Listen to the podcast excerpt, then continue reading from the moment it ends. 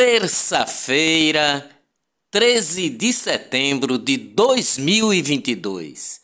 Pela 11ª semana, gasolina cai mais 2,5% e chega a R$ 5,04 nos postos. Em quase três meses, o combustível ficou R$ 2,35 mais barato com um recuo de 31,7%, segundo o levantamento da Agência Nacional do Petróleo. Petrobras reduz preço do gás de cozinha em 4,73% nesta terça-feira.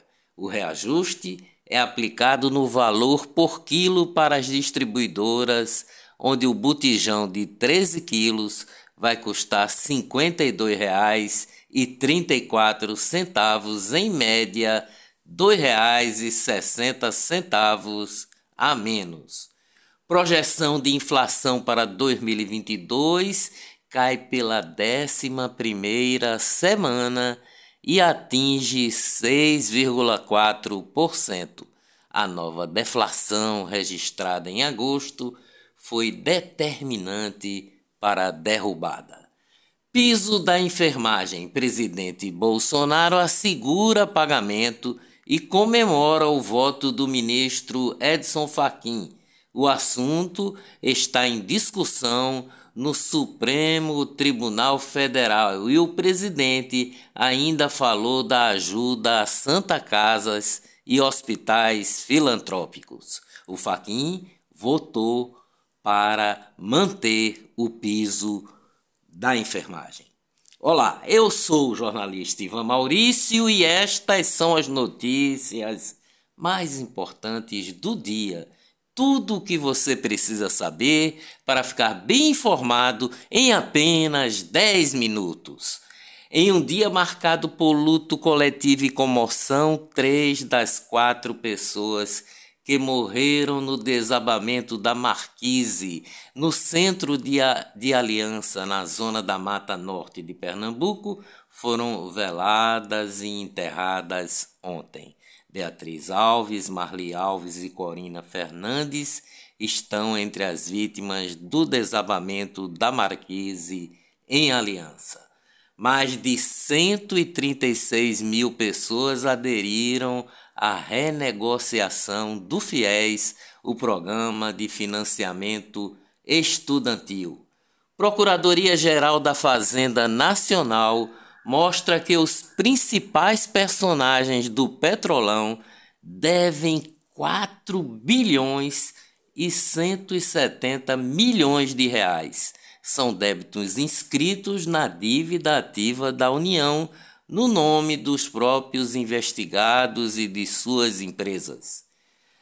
O recordista são os banqueiros Milton Chaim, com 1 bilhão e 300 milhões de reais, o doleiro Alberto Youssef, com um passivo de 990 milhões de reais, embora tenha puxado a fila de anulações de processos da Lava Jato, Apenas o ex-presidente Lula, por exemplo, enfrenta a cobrança de 19 milhões e 300 mil reais em duas ações fiscais. Economia no Brasil. O Brasil atinge quase 3 bilhões de dólares de superávit comercial no acumulado de setembro a balança comercial brasileira atingiu o superávit de 2 bilhões 340 milhões do acumulado de setembro. O montante representa um aumento de 86,3% em relação ao mesmo período do ano passado. Os dados foram divulgados pelo Ministério da Economia ontem. Negócios no Brasil. Caixa Econômica Federal tem crédito com juro menor para mu mulheres. O programa Caixa para, para Elas, da Caixa Econômica Federal, atendeu quase 60 mil mulheres no seu primeiro mês de funcionamento, o que resultou em um aumento no número de produtos financeiros contratados. O balanço foi anunciado pela presidente da Caixa Econômica Federal, Daniela Marques. A confiança dos donos de micro e pequenos negócios no Brasil atingiu o maior nível em quase 10 anos. O índice que mede a confiança dos empresários, elaborado pelo SEBRAE em parceria com a Fundação Getúlio Vargas, subiu para 100,6 pontos em agosto, o melhor desde novembro de 2013. A marca foi influenciada principalmente pela melhora das expectativas do comércio.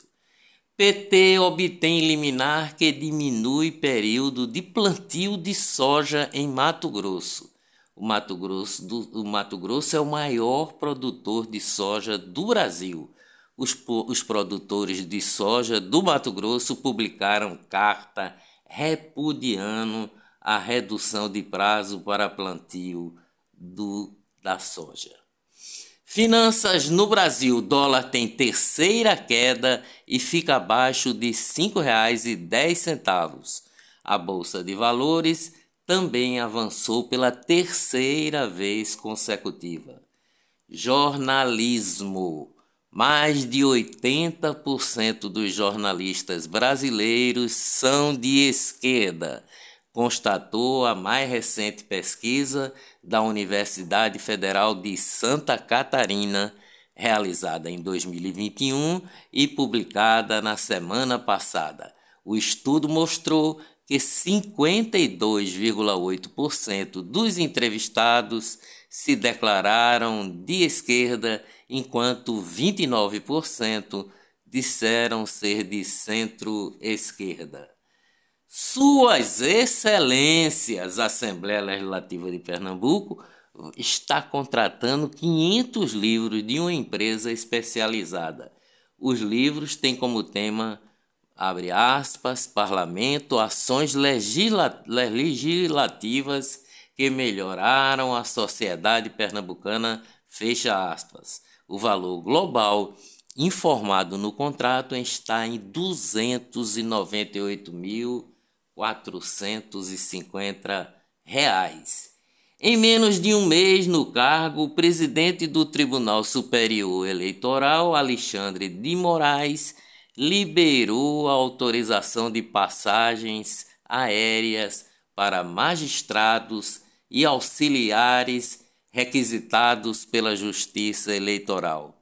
Segundo a resolução 23.707, estão liberadas até oito viagens por mês, quatro idas e quatro voltas, por meio de processo simplificado, bastando indicar origem e destino, incluindo o seu chefe de gabinete, que a sua chefe de gabinete, que é oriunda do Tribunal de Justiça de São Paulo entre autoridades com direito a tratamento privilegiado.